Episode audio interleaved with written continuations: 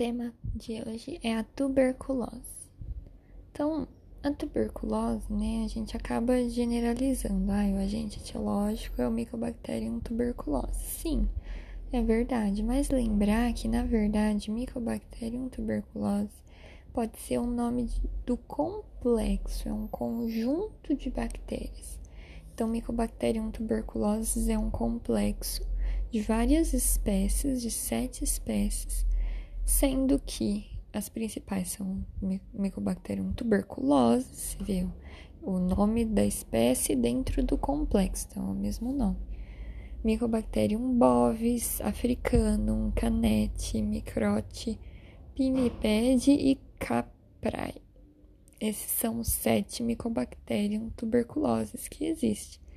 Que existem sendo que o mais prevalente dentre esses sete é o próprio Mycobacterium tuberculosis. Então, no final das contas, não, não mudou muito, mas é importante fazer essa distinção de que existe o complexo Mycobacterium tuberculosis e dentro dele tem a espécie Mycobacterium tuberculosis, que é o bacilo de Koch, que com certeza é a espécie mais importante. É um bacilo alcoácido resistente, BAR, é aeróbico estrito isso é importante porque justifica o porquê do, do, do Mycobacterium preferir os ápices pulmonares, porque são as áreas do pulmão mais aeradas, né, mais ventiladas. Então, por isso que ele prefere esses lugares, porque ele é um aeróbio estrito. Como que se dá a transmissão? A transmissão é por via aérea, principalmente aerossol oriundo de tosse, a principal forma de, de você contrair. E, e, quem que vai ser essa pessoa que vai transmitir a tuberculose? É o, o chamado bacilífero. Quem que é o indivíduo bacilífero? É aquele indivíduo portador de tuberculose pulmonar ou laríngea que libera o bacilo quando ele tosse no escarro. Então, ele tem uma baciloscopia positiva no escarro. Super importante, então. Só quem transmite é esse, bac, é, esse bacilífero, é o que tem a baciloscopia positiva, libera o bacilo na tosse, no escarro. Estima-se que uma pessoa com baciloscopia positiva infecte de 10 a 15 pessoas em média por ano. Isso é relativamente bastante, bastante gente, né? O risco de transmissão ele vai ser proporcional ao quanto a pessoa ao quanto a pessoa emite, né, desses bacilos. Então, a capacidade de eliminação de bacilos no escarro. As crianças, as crianças são um grupo particular dentro do quadro de tuberculose, porque criança tem uma maior predisposição à forma primária, que já já a gente vai definir certinho, mas mesmo eles tendo forma primária, eles não têm com muita frequência uma baciloscopia positiva, eles tendem a ter baciloscopia negativa, ou seja, criança transmite menos a tuberculose, elas têm uma importância menor na cadeia de transmissão.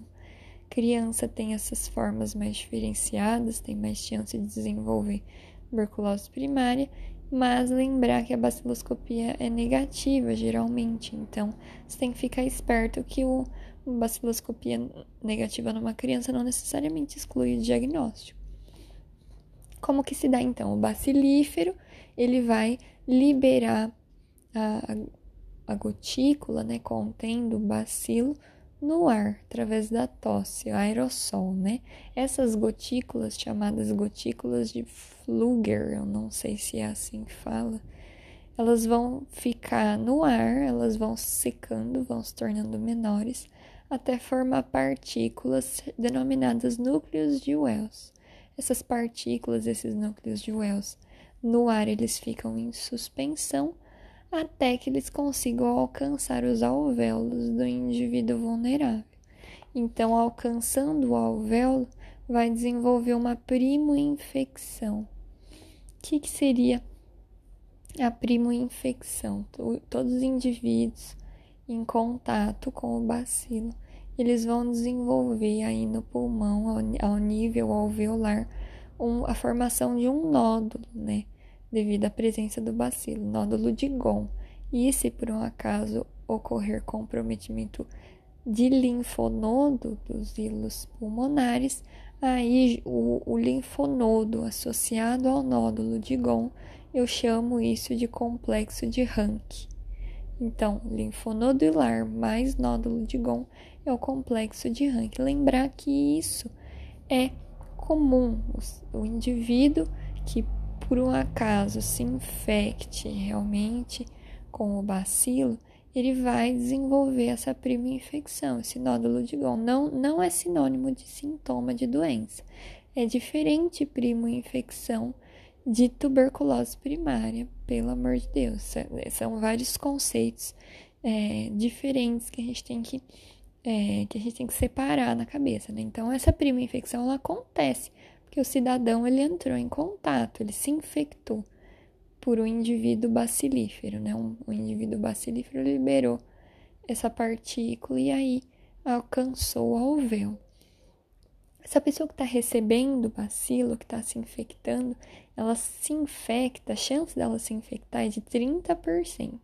E vai depender do grau de exposição, do tanto que ela ficou em contato com, com esse indivíduo bacilífero, do tanto que esse indivíduo bacilífero realmente estava bacilífero, né? O quanto de, de bacilo que ele eliminou, se ele tem caverna ou não, se ele tem caverna pulmonar, a infectividade vai ser maior, porque a caverna é cheia de bacilo.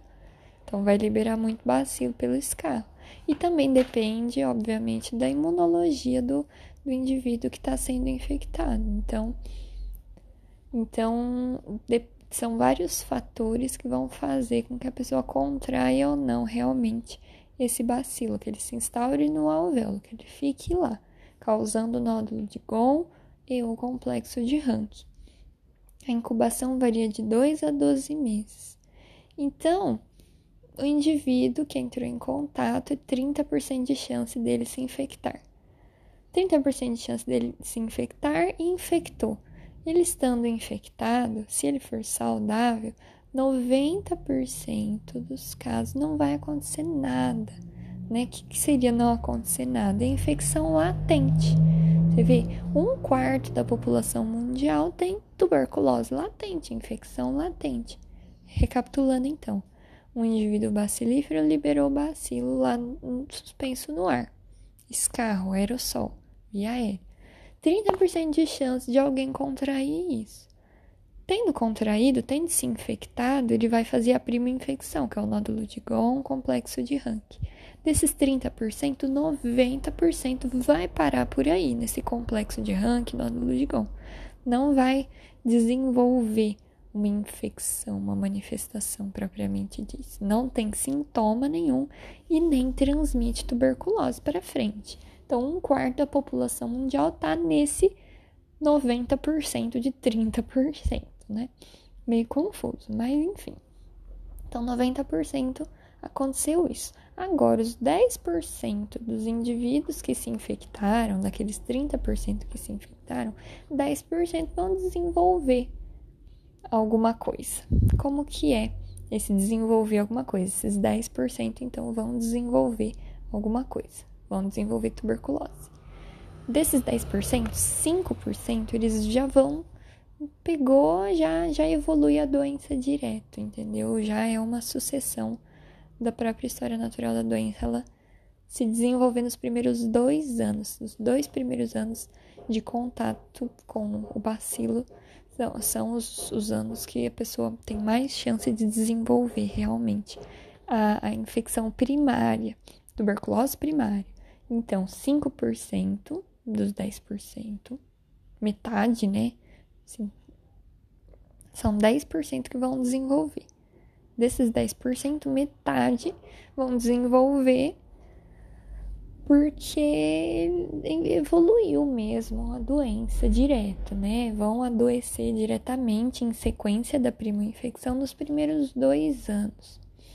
Agora, os outros 5%, a outra metade dos 10% que vão desenvolver doença, eles vão adoecer depois. Então, eles vão até ficar com uma latência, Só que depois, e aí o tempo é variável, não dá para saber, depende, eles vão sofrer ou uma reativação endógena, no caso deles é, contraírem alguma imunossupressão grave, eles vão reativar essa infecção latente, ou eles vão entrar de novo em contato com o bacilo, eles vão entrar em contato com alguma outra pessoa bacilífera, e aí eles vão aumentar a carga de bacilo dentro do pulmão, e aí o latente acaba é, desenvolvendo de novo.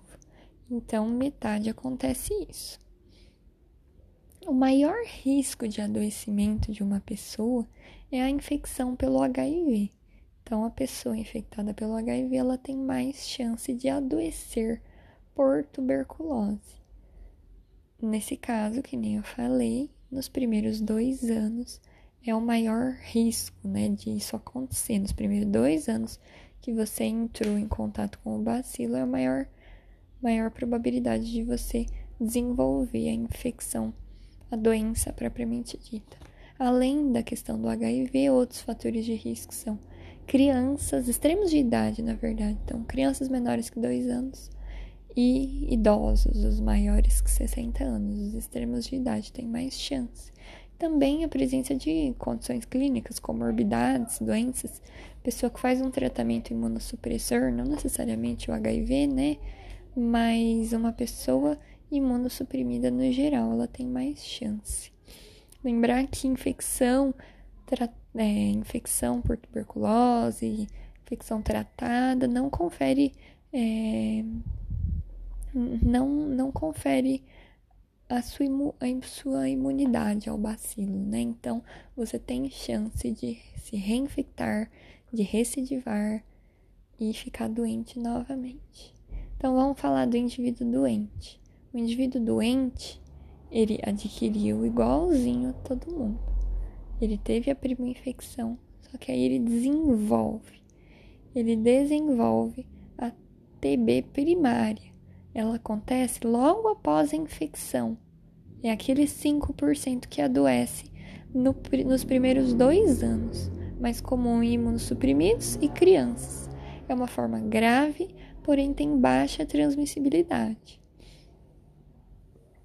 No geral, ela não acontece, é só 5% das pessoas, ela não acontece, certo?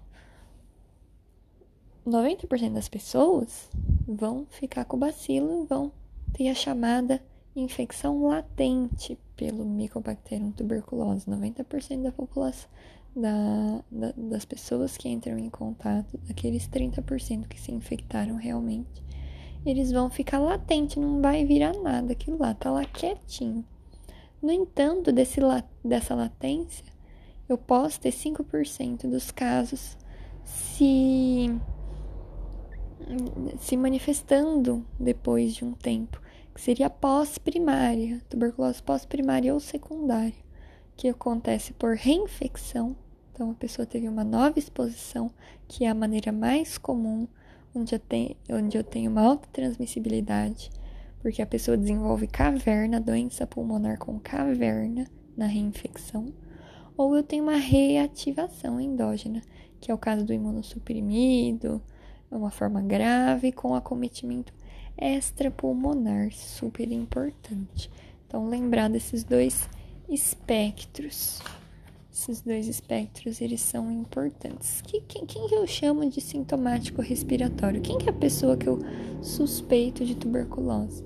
É a pessoa que apresenta geralmente uma tosse produtiva por três semanas ou mais, associada a perda de peso, febre ou com um raio-x de tórax suspeito. Vamos falar um pouquinho das formas de acometimento da doença, né? Eu tenho uma doença que pode ser pulmonar, restrita ao pulmão, ou disseminada para vários órgãos extrapulmonar. A doença pulmonar ela é dividida em forma primária, que é aquela pessoa que infectou, 30% que infectou, e 5% que nos dois primeiros anos desenvolveu. Ela vai ser mais comum em crianças imunossuprimidos.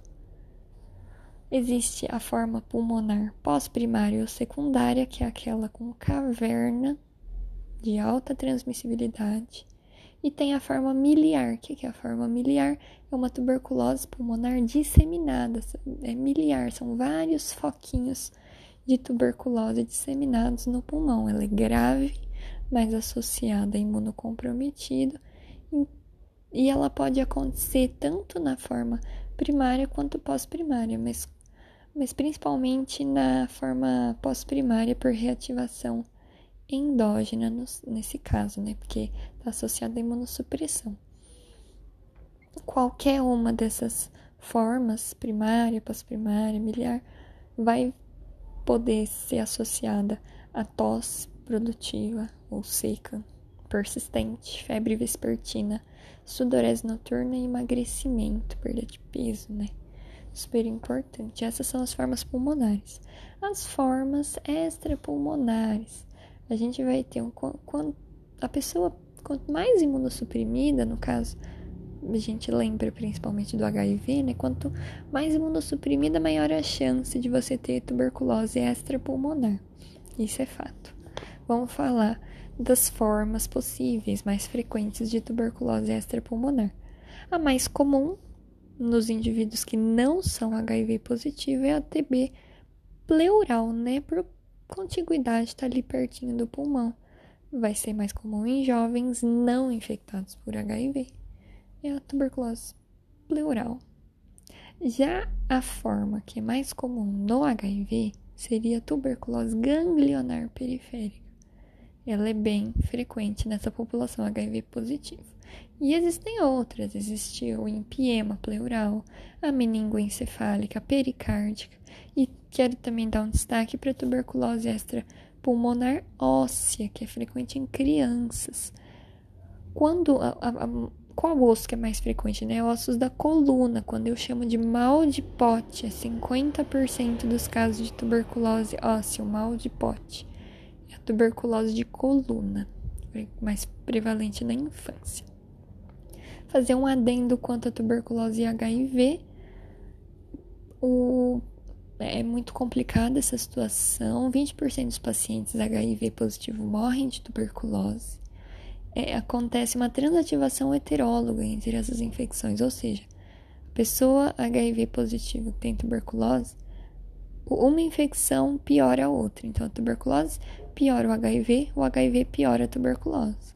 Então, a coinfecção vai fazer direcionamento, direcionando aqui para o caso da tuberculose, vai fazer uma tuberculose mais grave, com maior chance de recidiva, a pessoa é mais bacilífera e ela vai ter mais acometimento extrapulmonar, mais chance de ter a tuberculose primária ou, no caso da pós-primária, de eu ter uma reativação endógena.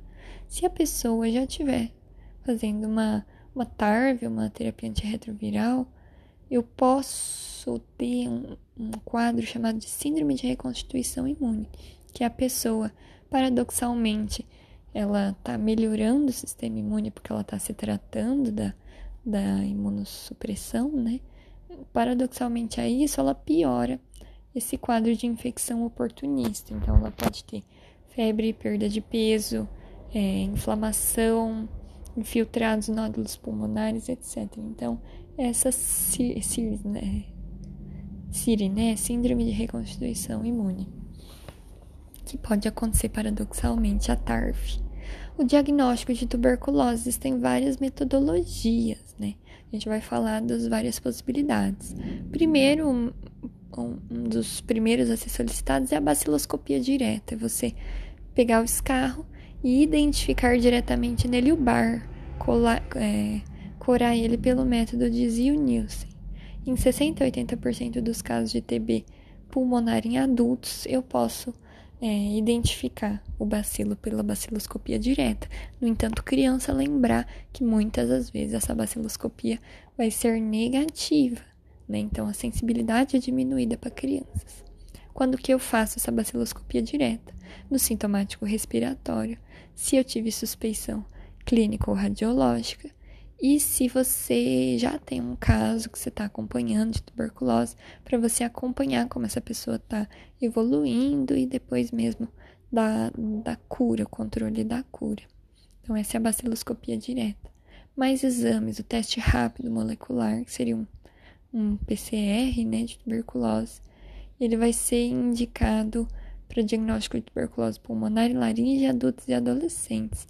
Ele também vai detectar resistência à rifampicina e ele tem uma sensibilidade maior, de até 95% dos casos. Cultura de escarro é o padrão ouro, porque ela tem uma elevada especificidade e sensibilidade. Nos casos de tuberculose com baciloscopia negativa, ela aumenta em até 30% a chance de você encontrar o bacilo através dessa cultura, né? Porque se deixa um tempo para ver se bacilo cresce, não necessariamente só ver pontualmente se tem bacilo ou não. Você espera crescer, então tem mais chance de você encontrar. Mais exames, o raio-x de tórax, a TC de tórax, que é mais sensível que o raio-x, a biópsia, a biópsia ela vai ser indicada para investigar doença pulmonar difusa ou doença extrapulmonar Lembrar que na biópsia vou ter granuloma com necrose caseosa. E por fim, a adenosina deaminase, a ADA, que é uma enzima presente no linfócito ativado pela infecção, pela tuberculose, e vai estar tá aumentada principalmente nas formas pleurais. Pode ajudar, então, no diagnóstico de uma TB ativa. Vou fazer um adendo quanto à prova tuberculínica prova tuberculínica, ela não é diagnóstica. Importante, ela, ela indica a, a, presença de infecção. Então, o indivíduo que ela atende, um quarto da população mundial, vai ter uma prova tuberculínica positiva. Isso não indica é, doença, indica infecção. Importante pontuar isso. O que, que consiste, né? Ela vai ser uma inoculação intradérmica de um derivado proteico do, micto, do Mycobacterium tuberculosis, e aí eu, eu vou avaliar a resposta imunicelular individual para esse antígeno inoculado. E aí existe a medição, né? Dependendo do tamanho da, do nódulozinho que se formar, a pessoa vai ter um, uma prova positiva, indicando que ela é latente. Por exemplo, ou no caso de criança, né, que vai ter uma baciloscopia negativa na maioria das vezes, eu posso auxiliar o diagnóstico até mesmo da infecção ativa mesmo. Então, lembrar que é, no geral, é a presença de infecção, não de doença. Mas nas crianças pode ser doença sim, porque elas são de, elas são de baixa transmissibilidade, né? As crianças transmitem menos, porque elas não têm baciloscopia, geralmente. Uma causa importante de falso positivo de prova tuberculínica é se a criança é, recebeu a BCG depois do primeiro ano de vida, então pode dar um falso positivo. Para finalizar, vamos falar do tratamento.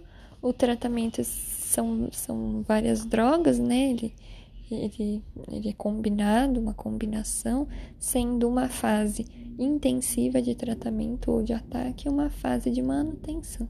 São quatro fármacos na fase intensiva e dois na fase de manutenção é, eu diferencio do, do, duas situações, né? Primeira é a tuberculose nova ou retratamento, tuberculose pulmonar ou extrapulmonar, exceto forma meningoencefálica osteoarticular. Esse é um grupinho. O outro grupinho é a doença, exatamente, meningoencefálica ou osteoarticular. Ela é tratada de maneira diferenciada. Primeiro grupinho, que é a maioria, né, uh, to todas as tuberculoses, exceto a meningoencefálica e a osteoarticular. Eu vou tratar com dois meses esquema RIP e quatro meses RI. O que, que é o RIP, né? Dois meses de RIP, é rifampicina, isoniazida, pirazinamida e etambutol.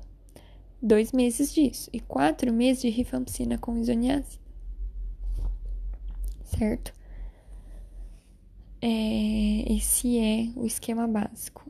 No caso de doença meningoencefálica osteoarticular, é diferente. É dois meses de RIP e dez meses de RI. Então, as drogas são as mesmas. De, de, difere só o tempo, né? No, na maioria dos casos, é dois meses RIP e quatro meses RI. Na meningoencefálica osteoarticular, é dois RIP e dez RI. Então demora um ano ao todo o tratamento, né? Não, não seis meses. Então é seis meses ou até um ano inteiro. Lembrar que criança você não dá etambutol, importante. E também lembrar um adendo também que na doença meningoencefálica especificamente você associa corticosteroide por 4 a 8 semanas. Uma coisa importante de ser falada é que se a pessoa vem com um diagnóstico de, de tuberculose, você sempre oferece um teste de HIV para o cidadão, né? Porque é, é, prevalente, muito prevalente no, no HIV positivo a infecção por tuberculose. Então, você sempre, você sempre vai acompanhando nesse sentido. Para finalizar, a gente tem que falar de resistências. Existem micobactérias que se apresentam resistentes atualmente aos tratamentos. E aí existem várias maneiras de resistência. Poliresistência, que é quando eu tenho resistência a dois ou mais fármacos antituberculose, exceto o RI, que é a rifampicina isoniazida. A multiresistência, que é pelo menos é, resistência a pelo menos rifampicina isoniazida, os dois mais importantes fármacos, letalidade de 34%, resistência extensiva, que além de rifampicina isoniazida também é resistente a fluorquinolona e a fármacos de segunda linha. Aí a letalidade é ainda maior, 50%. E também você tem a resistência exclusiva à rifampicina